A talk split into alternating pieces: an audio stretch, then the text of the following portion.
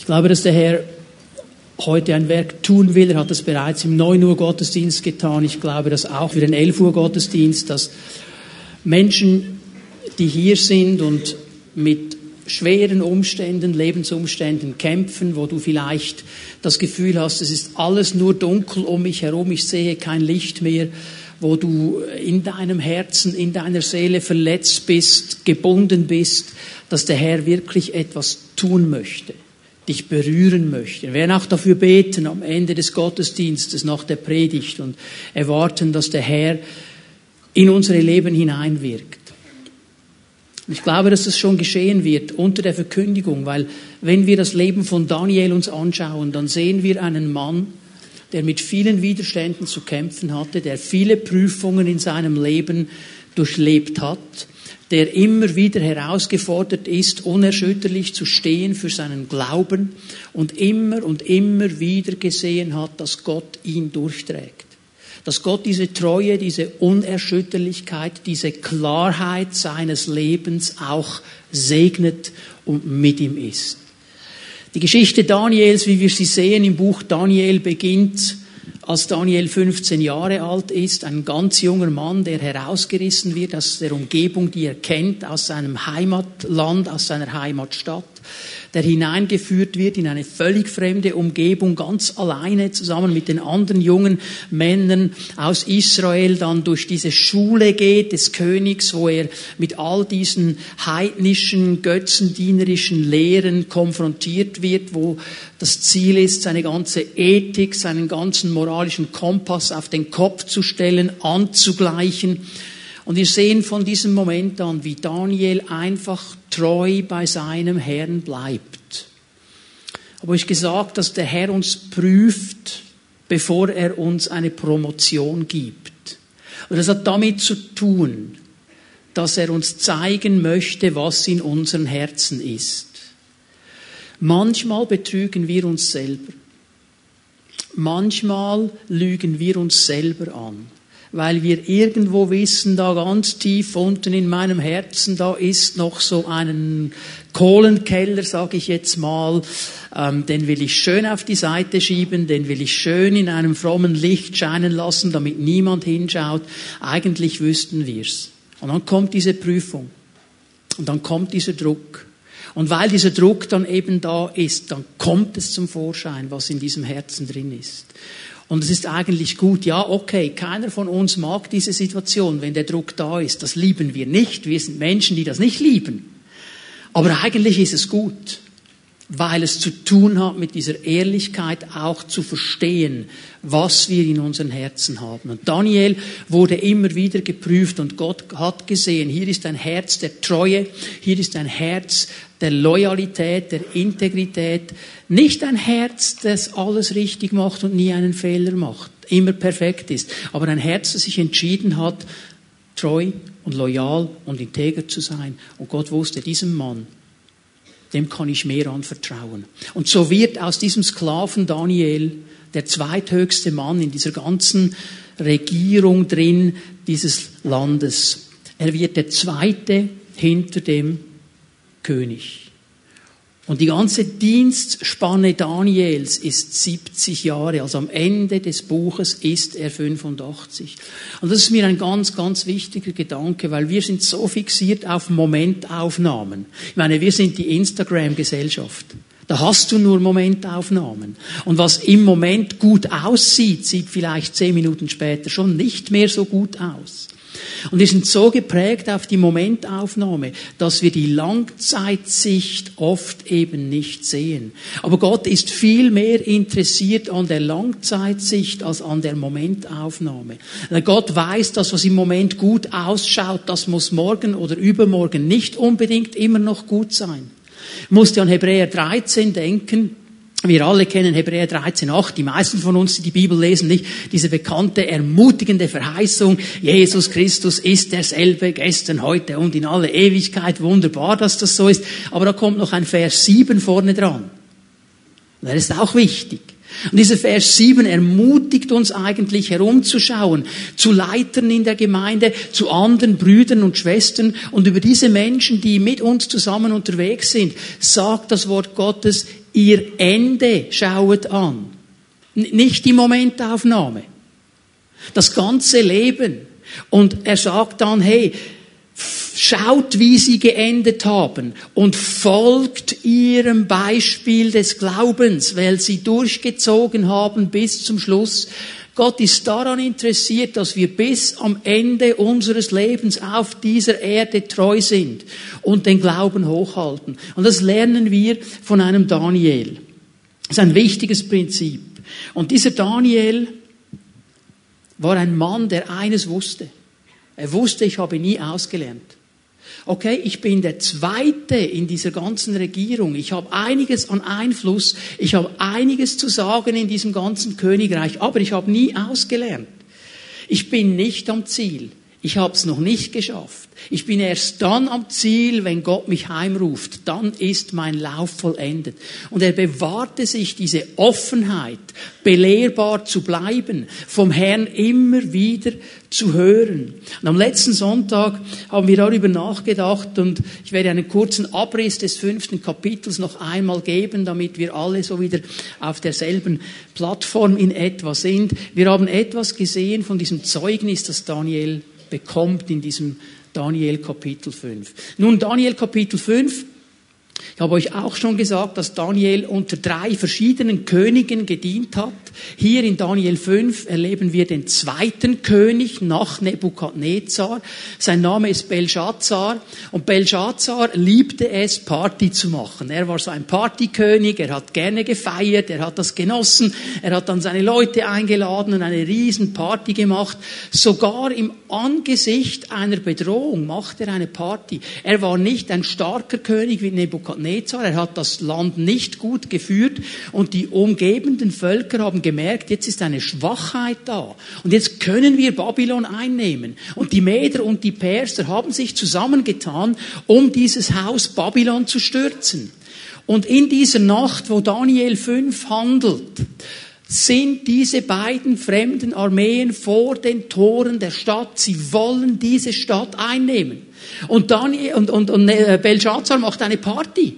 Er lädt seine Leute ein und sie fangen an Wein zu trinken. Und dann sagt die Bibel, als er betrunken war, kommt ihm in seinem Zustand wohl eine coole Idee, hat er das Gefühl, in den Augen Gottes gar keine coole Idee.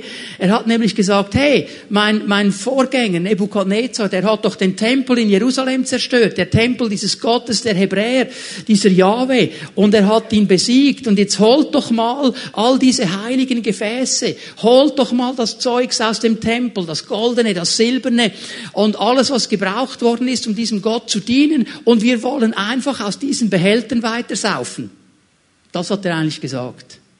Und diese Gefäße wurden gebracht. Und jetzt erleben wir Gott als Partycrasher.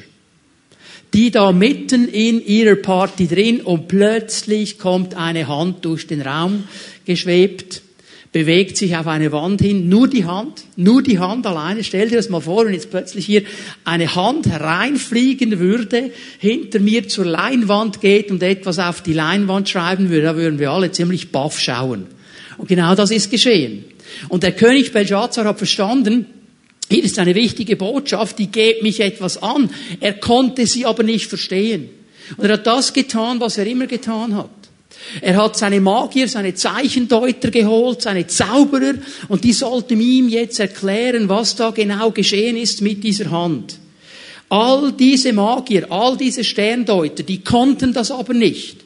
Und jetzt gehen wir zu Vers 11 und Vers 12 miteinander, weil die Königin Mutter, die steht jetzt auf und die sagt, hey, hallo, es gibt einen Mann in deinem Königreich. Sein Name ist Daniel und der kann dir helfen. Und jetzt schau mal, was für ein Zeugnis dieser Daniel bekommt. In deinem Königreich gibt es einen Mann, in dem der Geist der heiligen Götter ist und in den Tagen deines Vaters fand sich bei ihm Erleuchtung und Einsicht und Weisheit. Das sind die drei wichtigen Dinge hier. Erleuchtung, Einsicht Weisheit. Ich kann das nicht noch einmal auslegen. Ich habe das am letzten Sonntag gemacht, was das genau bedeutet. Du kannst dir die Predigt downloaden und dir das nochmal anhören. Bei der Weisheit bleibe ich einen Moment, weil sie auch heute unser Thema ist.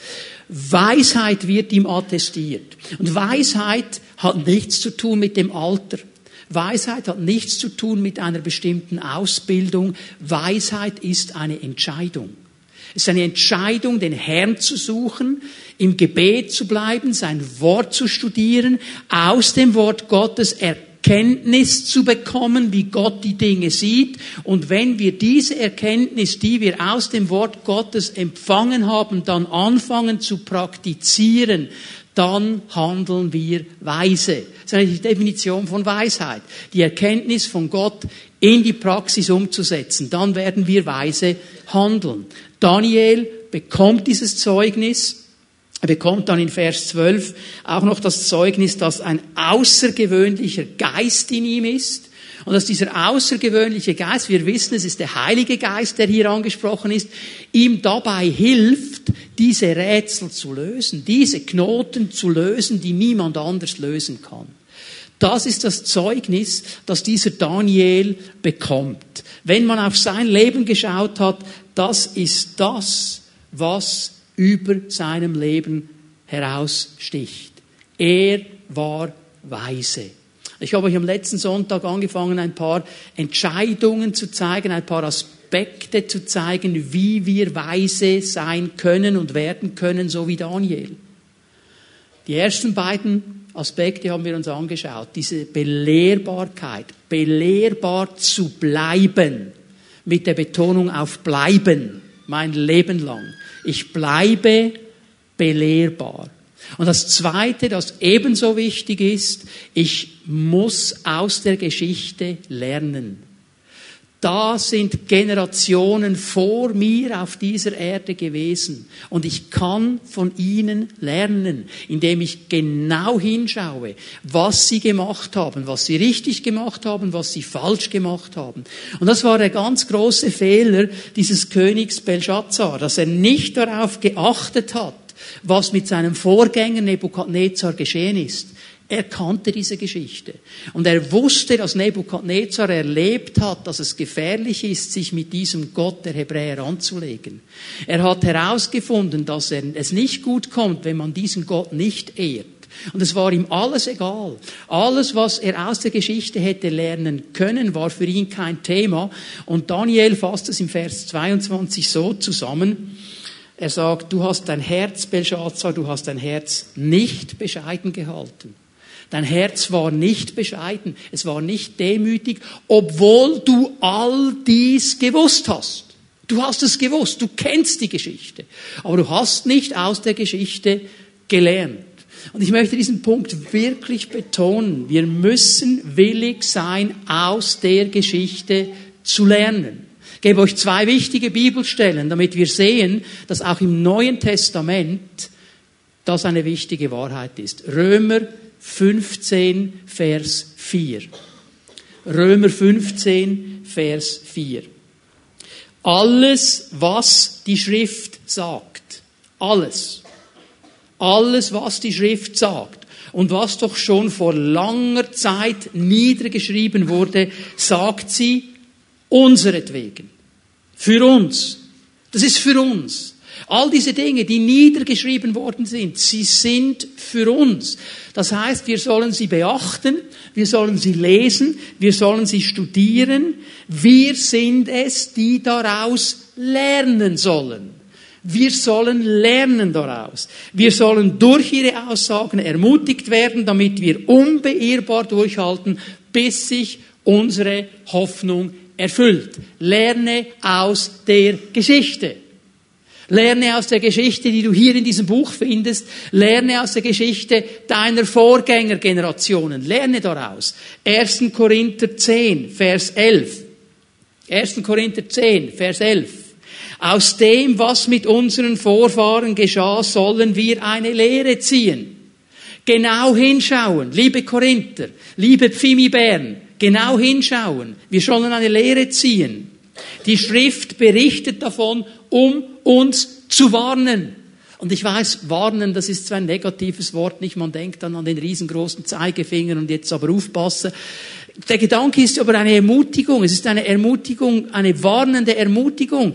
Der Herr sagt, ich möchte euch nicht auszählen. Ich möchte euch nicht etwas androhen. Ich möchte euch ermutigen, aus dieser Geschichte zu lernen, damit ihr dieselben Fehler nicht noch einmal macht. Denn für euch sind sie aufgeschrieben, dass ihr hier in einer geraden Linie vorwärts gehen könnt. Wir wollen warnen, sagt der Herr, durch diese Geschichten uns, die wir am Ende der Zeit leben. Leute, wenn das vor 2000 Jahren geschrieben worden ist und er sagt, ihr lebt am Ende der Zeit, dann würde ich sagen, wir leben heute am Ende vom Ende der Zeit.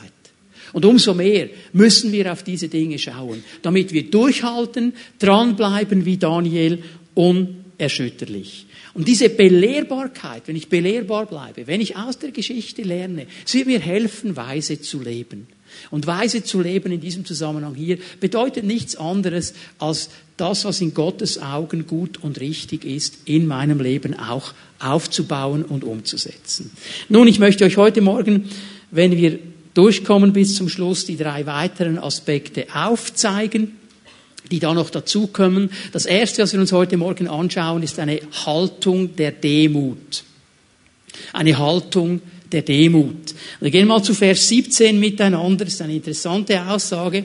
Als dieser Daniel dann ankommt, vor diesem König steht, da sagt ihm der König, hey, ich gebe dir eine mega Belohnung. Ich gebe dir Besitz, ich gebe dir Reichtum, ich gebe dir Position, ich gebe dir alles. Sag mir einfach, was dieses Mene, Mene, Tekel, Uparsin da hinten an der Wand bedeutet. Ich gebe dir all diese Dinge. Und die Antwort von Daniel ist so cool. Behalte deine Gaben für dich gib deine Geschenke einem anderen. Interessiert mich nicht. Und äh, wir sprechen hier von einem König. Wir sprechen von einer königlichen Belohnung. Also er hat nicht gesagt, okay Daniel, wenn du mir sagst, was hinter mir an der Wand steht, dann darfst du nachher in die Kantine und bekommst du ein fünftägiges Sandwich und ein Glas Wasser.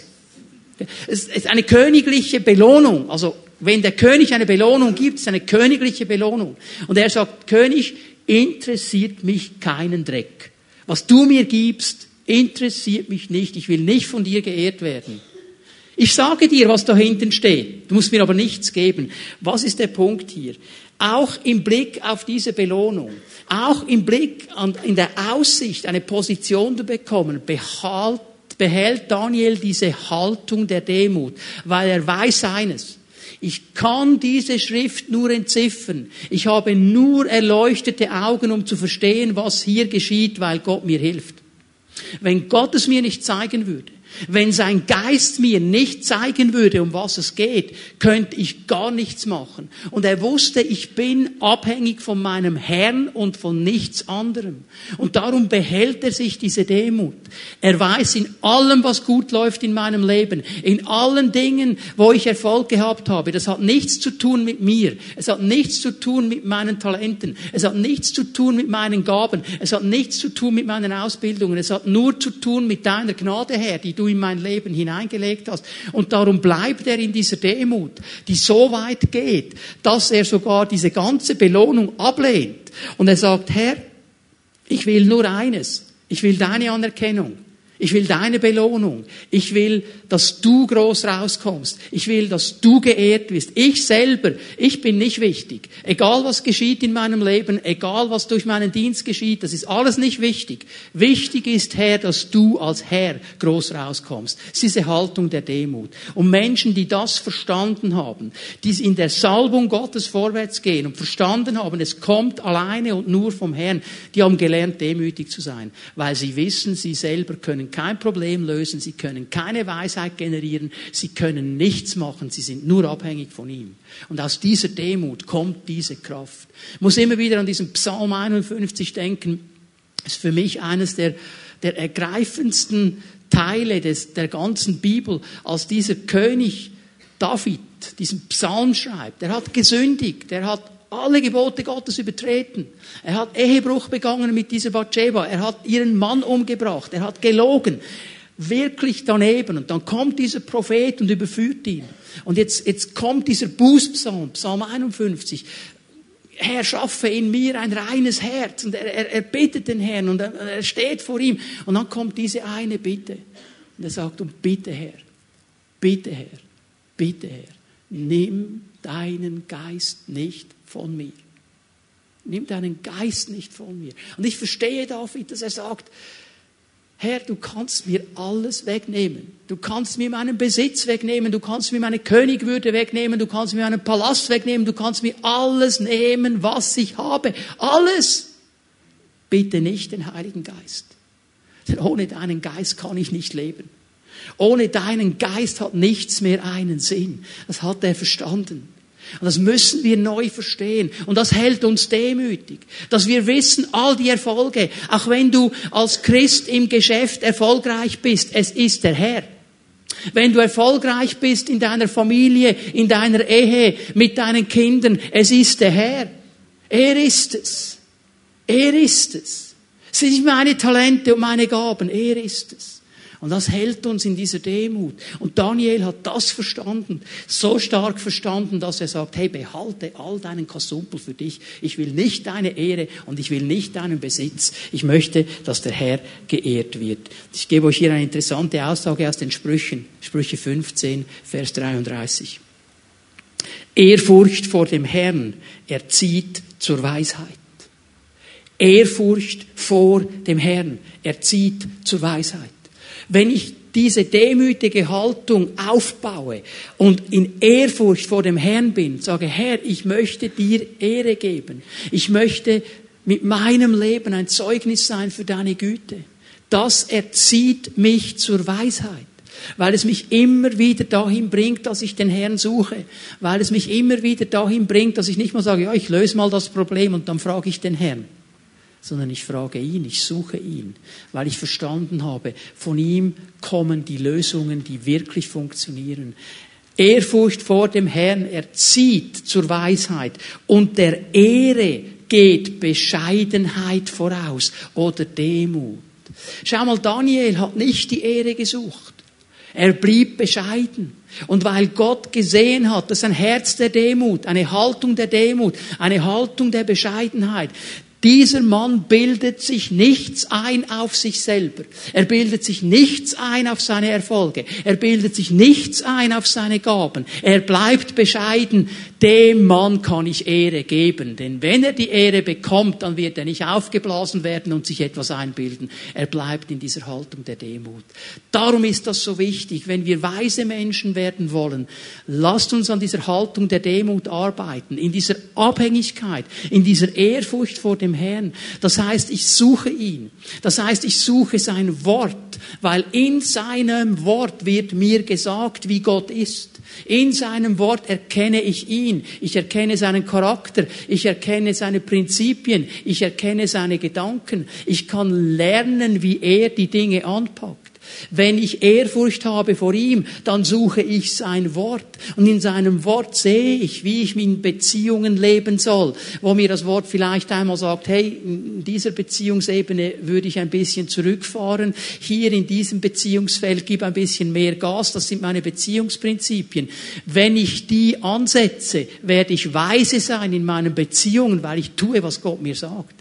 Wenn ich hineinschaue in das Wort Gottes und ich sehe, wie er über Finanzen spricht und sagt, das ist ein guter Umgang mit Finanzen, das ist ein falscher Umgang mit Finanzen, werde ich weise sein in meinen Finanzen, weil ich so gut bin. Nein, weil er es mir gesagt hat und ich Ehrfurcht vor ihm habe und darum diese Haltung lebe.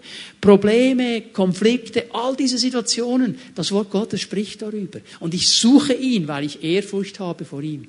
Und wisst ihr, was der erste absolut wichtige wichtigste Schritt ist, um in diese Weisheit hineinzukommen. Und wenn du diesen Schritt noch nicht getan hast, dann lade ich dich ein, dich heute noch anzumelden, weil du kannst ihn bald bei uns hier in der Gemeinde in einem Gottesdienst tun. Wisst ihr, was es ist? Die Taufe. Die Taufe. Warum? Warum kommt er jetzt mit der Taufe? Weil die Taufe der Moment ist, wo ich vor der sichtbaren und der unsichtbaren Welt ein Zeugnis ablege. Ich lege ein Zeugnis ab, dass ich nicht mehr mir selber lebe dass ich nicht mehr der Chef meines Lebens bin, dass ich nicht mehr meine Ego-Sache durchziehe, dass ich nicht mehr nach meinen Prinzipien leben will. Dieses alte Leben gebe ich nämlich in den Tod, wenn wir dann getaucht werden. Aber ich komme nach oben wieder. Und ich lebe in einem neuen Leben und ich lebe dieses Leben unter der Herrschaft Gottes, geleitet vom Heiligen Geist. Und ich bin demütig unter dieser Herrschaft Gottes und tue, was er mir sagt. Jesus, bevor er öffentlich gedient hat, kommt er an den Jordan. Und er kommt zu Johannes. Und er will sich taufen lassen. Und diese Situation ist ja köstlich, nicht? Johannes weiß, wer Jesus ist. Und er sagt, hey, hallo Jesus, aber jetzt bitteschön. Also wenn es einen Menschen gibt auf dieser Erde, der sich nicht taufen lassen muss, dann wärst du das. Also bitteschön, das ist falsch. Tauf du mich. Ich hätte es nötig, getauft zu werden von dir. Jesus gibt eine hochinteressante Antwort. Johannes, lass es zu, damit wir die Gerechtigkeit Gottes erfüllen. Gott möchte das. Weil obwohl ich der Sohn Gottes bin, sagt Jesus, obwohl ich weiß, der Vater hat mich gesandt, obwohl ich Kraft und Autorität habe, unterordne mich ich ihm in meinem Dienst. Ich tue nur, was er tut. Ich sage nur, was er sagt. Ich höre auf ihn und das tue ich. Ich unterordne mich bewusst und das zeige ich allen an in meiner Taufe. Warum hat die erste Gemeinde diesen Punkt so gesetzt, als Petrus gepredigt hat am Pfingsten? Und die Leute sagen, was sollen wir denn jetzt machen? Tut Buße, bekehrt euch und lasst euch taufen, weil damit zeigt dir an, in meinem Leben ist etwas Neues geschehen. Ich gehöre dem Herrn. Gehöre nicht mehr mir selber. Ich mache nicht mehr, was ich will. Ich höre auf ihn und tue das. Und wenn du dann die Apostelgeschichte weiterliest, dann siehst du, wie oft und wie wichtig das in jeder Gemeinde drin war. Weil hier beginnt der erste elementare, wichtige Schritt hinein in diese Weisheit, in diesem öffentlichen Bekenntnis. Ich lebe für meinen Herrn. Bringt mich zu einem zweiten Aspekt, der verwandt ist mit dem ersten. Es ist diese Haltung der Abhängigkeit. Haltung der Abhängigkeit. Was meine ich damit? Mit dieser Haltung der Abhängigkeit meine ich, dass Daniel wusste, ich bin in allem abhängig von Gott. Er lebte unter der Herrschaft Gottes. Er hat nicht nur gesungen, Gott ist mein König, er hat auch danach gelebt. Und er hat ein Prinzip verstanden, das Jesus 600 Jahre später seinen Jüngern und uns vorzeigt. Nicht irgendwo, nicht in irgendeinem Zusammenhang, sondern in einem ganz wichtigen, nämlich mittendrin in der Bergpredigt.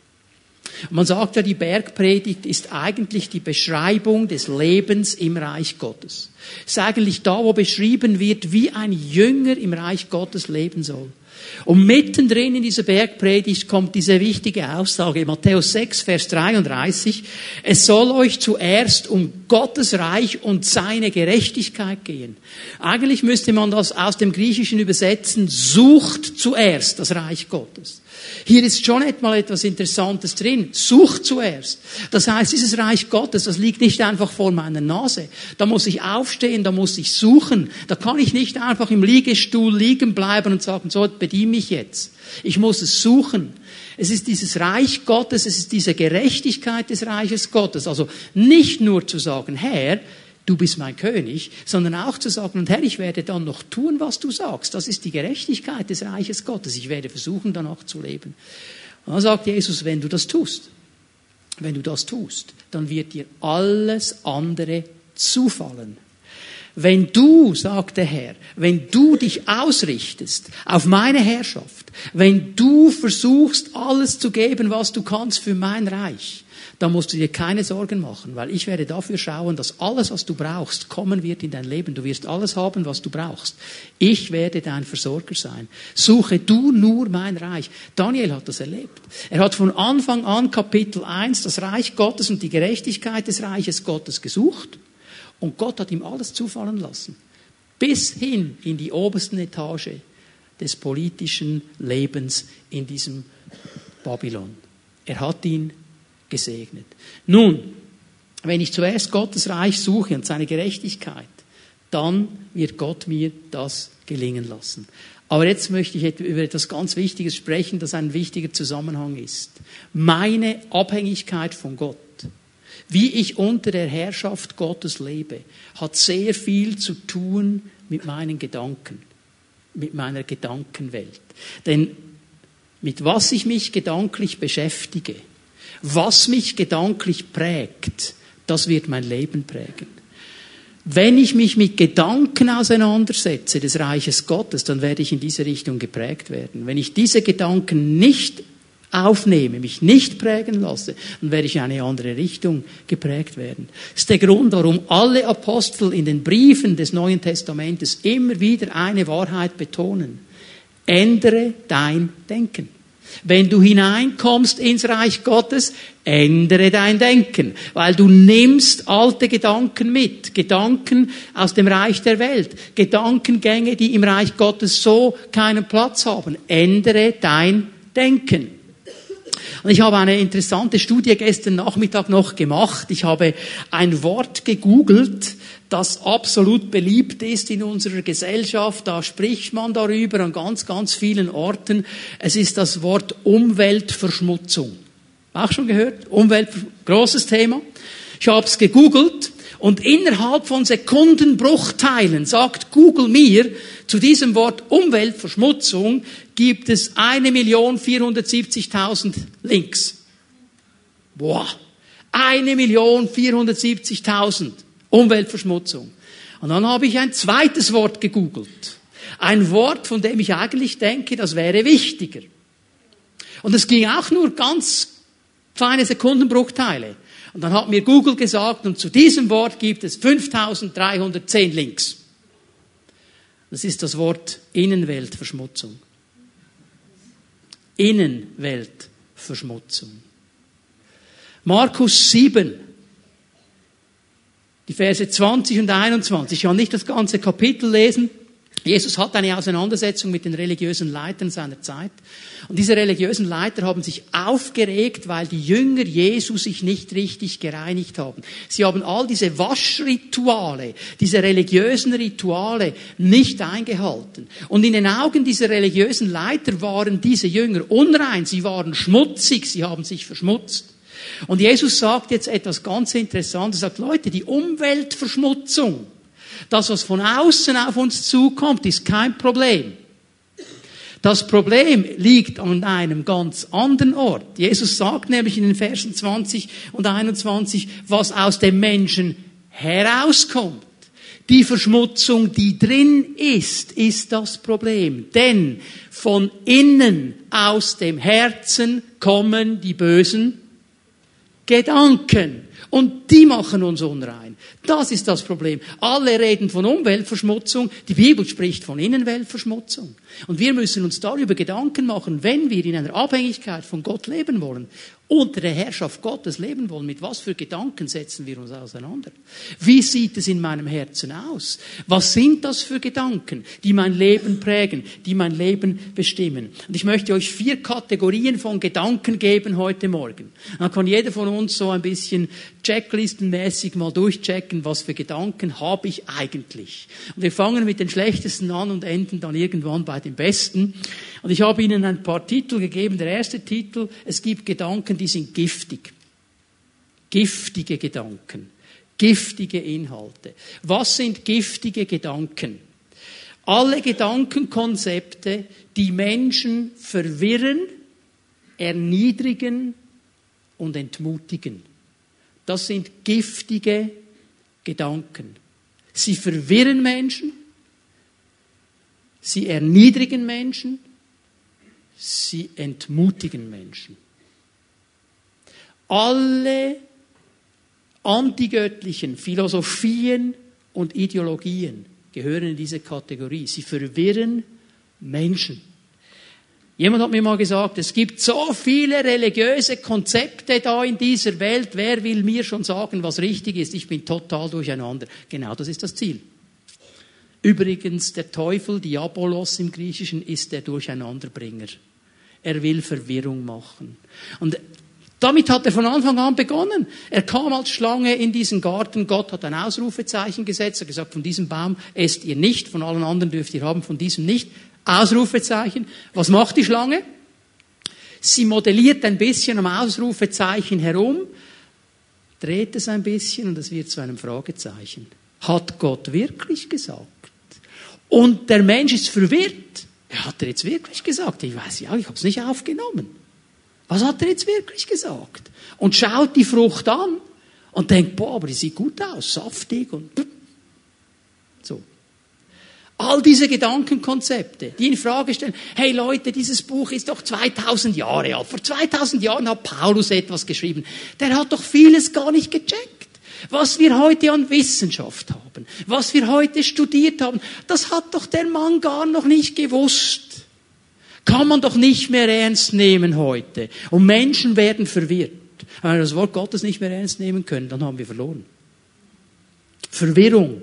Dann gibt es einen Spruch, also in meiner Zeit, als ich ähm, ein, ein Kind war, ein Jugendlicher war, war das ein ganz beliebter Spruch. Ich weiß nicht, ob es den heute noch gibt und vielleicht wird der heute einfach ein bisschen anders gesagt. Also ihr Jungen, ihr sagt mir dann nach der Predigt, wie das heute gesagt wird.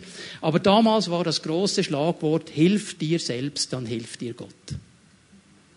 Das ist eine Lüge. Vergiss es. Hilf dir selbst, dann hilft dir Gott. Gott ist ein Gott der Gnade und er weiß ja, dass wir es nicht können. Wartet er darauf, dass wir etwas tun, was wir gar nicht können und selber helfen. Und dann kommt er erst mit seiner Hilfe. Er sagt, ich weiß, dass du es nie schaffen wirst, ich helfe dir trotzdem. Das ist Gott.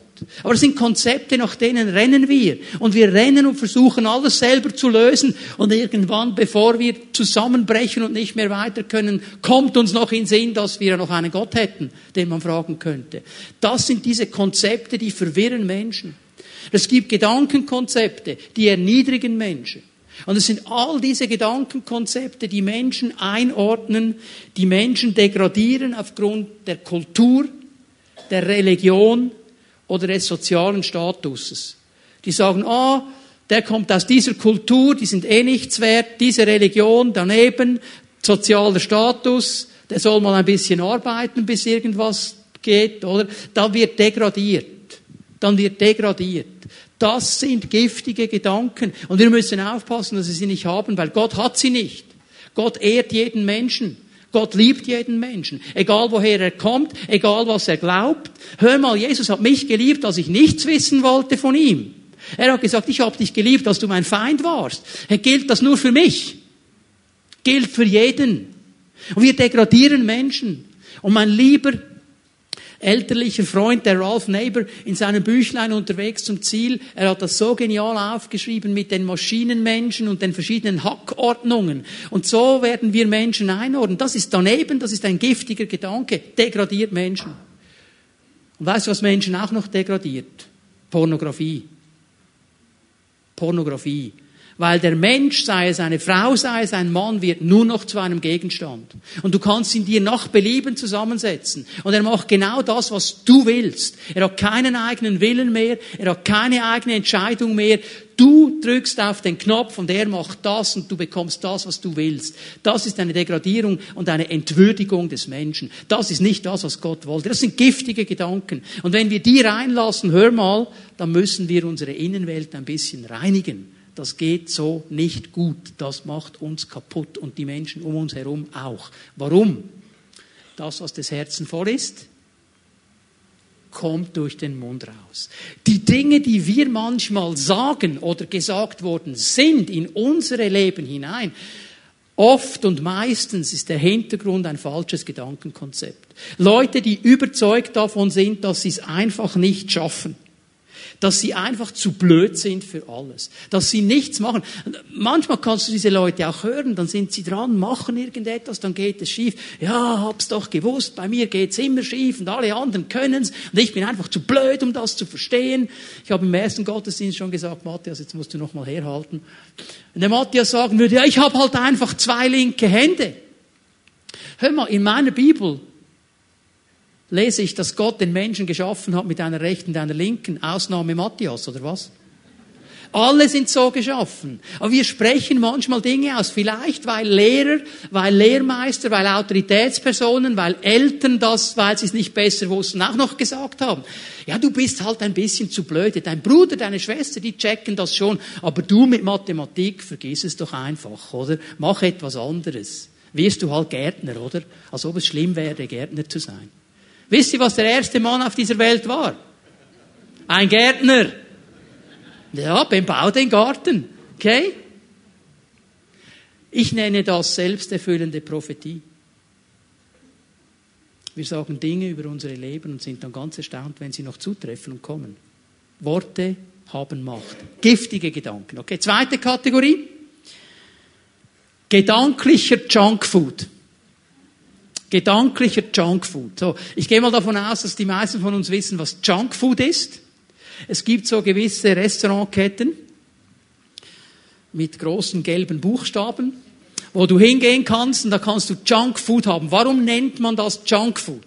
Man nennt es Junkfood, weil du in kürzester Zeit eine riesen Masse an Kohlenhydrate aufnimmst, an Fett aufnimmst, an Kalorien aufnimmst und für den Moment ist das cool und dein Magen sagt, wow, genial und dein Denken sagt, jetzt bin ich völlig satt, jetzt bin ich völlig zufrieden, jetzt ist alles gut. Nur das Problem ist an diesem Junkfood, diese Sättigung hält nicht lange an. Und wenn du dann nicht mehr satt bist, dann willst du mehr davon weil du ein gutes Erlebnis gemacht hast. Und genau dasselbe gibt es auch in der gedanklichen Welt. Wir werden zugedröhnt und Gedanken strömen auf uns ein, aber es sind Gedanken, die keinen Nährwert haben. Sie sättigen uns nicht, um mal bei diesem Bild zu bleiben, des Junks Food. Für einen kurzen Moment ist das interessant, es ist erfüllend, es ist spannend, es sind Gefühle dabei, es ist vielleicht ein Hochgefühl dabei, aber es sind Gedanken, die sättigen uns nicht. Sie machen uns nicht weise, sie bringen uns nicht weiter. Es mir ist aufgefallen, dass die ganze Filmindustrie das sehr gut verstanden hat. Die haben das sehr gut verstanden. Als ich ein Kind war, wir hatten zwei Fernsehsender, zwei Fernsehsender. Und das war schon das höchste der Gefühle. Und wir haben gedacht, boah, zwei Fernsehsender, ich kann zwischen dem und dem aussuchen. Und dann gab es Serien. Lassie, Fury, irgendwie mit Tieren, oder? Skippy mit dem Känguru und was es alles gab, oder? Und dann dachte boah, so cool diese Serien. Heute habe ich den Eindruck, jedes Jahr kommen mindestens 300 neue Serien. Und die werden angepriesen. Und das Konzept ist ein ganz interessantes. Diese Leute haben sich schon etwas überlegt mit diesen Serien. Das Konzept funktioniert ganz einfach. Du schaust dir eine Folge an. Und sie wissen ganz genau, wann sie aufhören müssen. Weil jetzt möchtest du wissen, wie es weitergeht. Weil das macht Appetit auf mehr. Und dann lernst du eine Person kennen. Und da ist jemand, und der wird dann auch so aufgebaut. Das ist ja bewusst so gemacht. Einer, das ist der Liebe und der Nette und der Freundliche, der Bo oder die hübsche Dame, was immer männlich, weiblich, funktioniert auf beide Seiten, okay? Das ist der Liebe. Und den mögen alle. Und den haben alle gern. Und dann bekommt er eins auf die Schnauze. Und dann bist du so sauer, weil der, der ihm eins auf die Schnauze gegeben hat, das ist der Bösewicht. Der gemeine Kerl, der Integrant, der ist auch aufgebaut worden. Das geht so weit, dass Leute sich T-Shirts kaufen. Ich bin für den, ich bin für den und so weiter. Eine Riesensache. Und dann bist du da drin und kommst nicht mehr raus. Und da gibt es Gefühlsausbrüche und du findest das so daneben. Aber weißt du was? Es hat keinen Nutzen. Es hat für einen Nutzen für unsere Leben. Was hat das für einen Nutzen? Es fällt mir auf, wenn ich ein bisschen hineinschaue auf die Inhalte dieser Serien. Was wird uns da eigentlich kommuniziert? Game of Thrones. Game of Thrones. Perverse Sexualität, unkontrollierte Sexualität, jeder mit jedem, in jeder beliebigen Form, Brutalität, Menschen werden abgeschlachtet, Macht wird mit Gewalt weitergegeben. Das ist nicht ein biblisches Prinzip. Moralisch, ethisch fragwürdig. Breaking Bad. Der arme Lehrer, der immer ein Lieber war. Und jetzt bekommt er die Diagnose unheilbar krank. Und jetzt fängt er an, Drogen zu verkaufen. Weil er sagt, ich habe ja eh nicht mehr lange zu leben, jetzt gehe ich mal auf die böse Seite. Breaking Bad. Und das wird uns als gut verkauft. Das ist der Star. Er ist der Star. Der Drogendealer ist der Star. Was gibt es noch so? Modern Family. Funktioniert alles. Mann mit Mann. Mann mit zwei Frauen. Und so weiter. Und das ist alles Modern Family. Funktioniert alles in unserer Gesellschaft. Da gibt es noch eine ganz ungefährliche. Lindenstraße. Ja, das tönt alle. Lindenstraße, das ist so die Vorhofstraße bei uns. Wisst ihr, ich habe der einen zweiten Titel gegeben. Lindenstraße gleich Anything Goes. In der Lindenstraße funktioniert alles. Also egal mit wem du eine Beziehung haben willst, ob mit einem Gleichgeschlechtlichen oder nicht, sie lieben sich ja, ob der 40-Jährige 40 mit der 15-Jährigen, sie lieben sich ja, ob einer sich operieren lässt, weil er lieber ein Männlein sein will als ein Weiblein, ist in Ordnung, funktioniert alles in unserer Gesellschaft. Und wir werden zugedröhnt mit diesen Gedanken. Und sie sind moralisch, ethisch fragwürdig. Sie sind nicht das, was uns näher bringt an die Weisheit Gottes. Und hör mal, Sie prägen unsere Leben. Sie prägen unsere Leben. Die Frage, wie du dich ernähren willst, ist meine Frage, deine Frage, müssen wir selber beantworten. Ich gebe euch eine dritte Ebene, jetzt wird es ein bisschen besser. Gute Inhalte. Es gibt auch gute gedankliche Inhalte.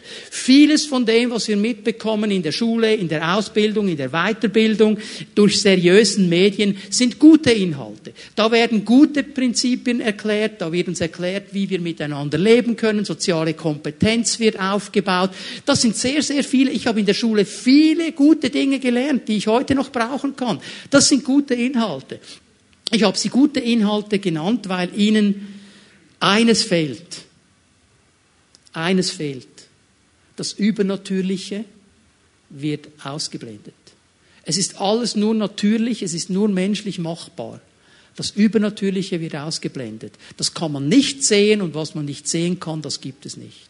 Die Dimension des Glaubens ist ausgeblendet. Und darum komme ich noch auf einen letzten Punkt, auf eine letzte Gedankenebene, die göttlichen Inhalte. Es sind diese Inhalte, die von Gott kommen. Es sind diese Inhalte, die eben das Übernatürliche nicht ausschließen. Und es ist dieses Buch, die Bibel, das uns Antworten gibt auf Fragen, die niemand anders beantworten kann. Woher kommen wir? Woher kommen wir? Ja, bin ich jetzt ein Zufallsprodukt, entstanden aus Zelle, Zeit und Mutation? Oder habe ich einen Schöpfer, der gesagt hat, dich habe ich gewollt, dich habe ich geschaffen, in deinem Leben habe ich einen Plan, für dein Leben habe ich eine Bestimmung, du sollst einen Auftrag ausführen, du sollst erfüllt leben. Was ist der Hintergrund? Wohin gehe ich? Was geschieht, wenn wir sterben? Und hör mal Leute, es gibt nur einen, der uns Auskunft geben kann, und das ist der Einzige, der zurückgekommen ist, und das ist Jesus.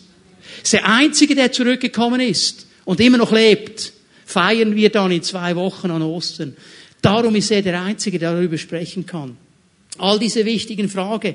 Habe ich eine Bedeutung? Ja, ich habe eine Bedeutung, weil Gott sich entschieden hat für mich, weil Gott mich gerufen hat in seine Familie. Darum habe ich Bedeutung. Nicht die Bedeutung in der Welt, aber die Bedeutung vor ihm, weil er sagt, du bist mir wichtig, mit dir habe ich einen Plan. All diese göttlichen Inhalte, sie helfen uns, ein Leben zu führen nach den göttlichen Prinzipien. Du kannst dir aufschreiben, Philipper 4, Vers 8. Philipper 4, Vers 8. Das ist so ein Filter, an dem du deine Gedanken prüfen kannst. Und jetzt geht es mir wie im ersten Gottesdienst. Ich hätte noch so viel zu sagen, aber ich muss hier abschließen. Ich möchte nur eines noch betonen. Mit was wir unsere Gedanken füllen, prägt unsere Leben. Wenn ich mich mit gedanklichem Junkfood fülle, werde ich keinen Appetit haben auf das Wort Gottes. Weil ich bin gesättigt. Ich bin gefüllt. Wenn ich mir eine Zeit damit verbringe, vor dem Fernseher, vor dem Computer, vor den Social Medias und wenn ich mich vollstopfe mit all diesen verschiedenen Dingen, die ich reinziehen kann, dann werde ich keine Lust haben auf das Wort Gottes. Weil ich bin gefüllt. Und die göttlichen Inhalte, kommen nicht in mein Leben. Einfach, dass wir uns richtig verstehen. Ich habe nicht gesagt, kein Fernseher, kein Computer, keine Social Media. Habe ich nicht gesagt. Aber ich bin Befürworter der Ausgeglichenheit. Ich sage mindestens so lange, wie du Social Media genießt und Computer genießt und Fernsehen genießt, solltest du auch die göttlichen Wahrheiten genießen. Dann bist du nämlich mindestens mal ausgelevelt. Das wäre so ein guter Punkt. Und jetzt bekommen einige Leute Stress. Weil sie anfangen zu vergleichen und denken, woher soll ich die Zeit nehmen? Der Herr wird dir Weisheit geben. Und ich möchte euch eine letzte Bibelstelle geben, bevor wir dann beten. Johannes 17, Vers 3. Johannes 17, Vers 3. Können wir die mal einblenden? Das ewige Leben zu haben heißt, das ewige Leben zu haben heißt. Es ist das Leben, das hier beschrieben wird, das Gott uns geben möchte. Es ist das Leben, das von ihm kommt. Es ist das Leben, von dem er sagt, es ist ein Leben in Fülle. Es ist ein Leben, das uns ausfüllt, das uns Hoffnung gibt, das uns Bestimmung gibt. Es ist ein Leben, das wirklich Leben ist. Ewiges Leben zu haben heißt, dich zu kennen, den einzig wahren Gott und den zu kennen, den du gesandt hast, Jesus Christus. Jetzt achte mal darauf, es steht nicht, ewiges Leben zu haben heißt, etwas über den einzig wahren Gott zu wissen. Und zu wissen, dass er Jesus gesandt hat. Das reicht nicht. Dieses Wort kennen hier, das Jesus braucht, weil er ist es, der diesen Satz ja geprägt hat. Dieses Wort kennen bedeutet eine tiefe, intime, persönliche Beziehung mit Gott zu haben. Eine Beziehung, die wächst. Eine Beziehung, die vorwärts geht. Eine Beziehung, die nicht stehen bleibt. Und jede Beziehung beginnt mit einer Entscheidung. Ich muss mich dafür entscheiden. Ich weiß, dass ich verheiratet bin. Warum weiß ich das? Nicht nur wegen dem Ring an meinem Finger. Weil ich weiß, ich habe am 7. Oktober 1989 in der Bethelkapelle in Wettigen Ja gesagt zu meiner Frau. Und ich bin verheiratet, ich habe mich dazu entschieden. Und genauso ist es mit der Beziehung zu Jesus. Gott zu kennen, Jesus zu kennen, ist eine Entscheidung. Und wenn du hier bist und sagst, ja, also, weiß jetzt nicht, ob ich den wirklich kenne, dann lade ich dich ein, ihn heute kennenzulernen. Ich lade dich ein, heute diesen Schritt zu tun. Du weißt, dass du verheiratet bist. Du solltest auch wissen, ob du Gott wirklich kennst. Denn das ist das ewige Leben. Das ist die Antwort auf deine Fragen. Ich lade dich ein, du darfst nachher kommen und ihn persönlich kennenlernen. Es sind solche da, die haben diese Entscheidung einmal getroffen. Und wie es leider so ist, auch in Ehen, dass man dann sagt, ja, die haben vielleicht mal ein Verfallsdatum und dann gehst du andere Wege. Bist du auch andere Wege gegangen? Es ist nicht so, dass du sagen würdest, ich habe mich geschieden von diesem Gott, aber er ist einfach nicht mehr an dem Ort, wo er eigentlich sein sollte. Und es ist vielleicht Zeit, heute Morgen diese Beziehung wieder aufzufrischen. Es ist vielleicht Zeit, heute Morgen zurückzukommen und zu sagen, Herr, ich möchte wieder anfangen mit dir. Ich möchte wieder das alte Feuer aufwärmen, aufsteigen lassen. Ich möchte das wieder entfachen. Das wünsche ich mir. Herr, das wünsche ich mir. Und da möchte ich dich ansprechen wenn du hier bist mit deinen Verletzungen, mit deiner Dunkelheit, mit deiner Hoffnungslosigkeit, mit all dem, was dich nach unten zieht. Die Antwort ist Jesus. Und er ist hier. Du darfst kommen. Du darfst kommen. Wir werden beten. Du darfst deine Hand zu ihm ausstrecken. Und er wird dir begegnen und er wird dich freisetzen, weil er hier ist. Wir werden Jesus noch einmal anbeten miteinander. Und während wir ihn anbeten und ihn preisen, darfst du kommen. Du darfst kommen, wenn du Jesus kennenlernen willst heute Morgen. Du darfst kommen, wenn du dich neu ihm hingeben willst. Und du darfst kommen mit deiner ganzen Not, mit deinen ganzen Verletzungen, mit deinen ganzen Schmerzen, mit deiner ganzen Hoffnungslosigkeit. Weil er ist hier. Lasst uns Jesus anbeten miteinander.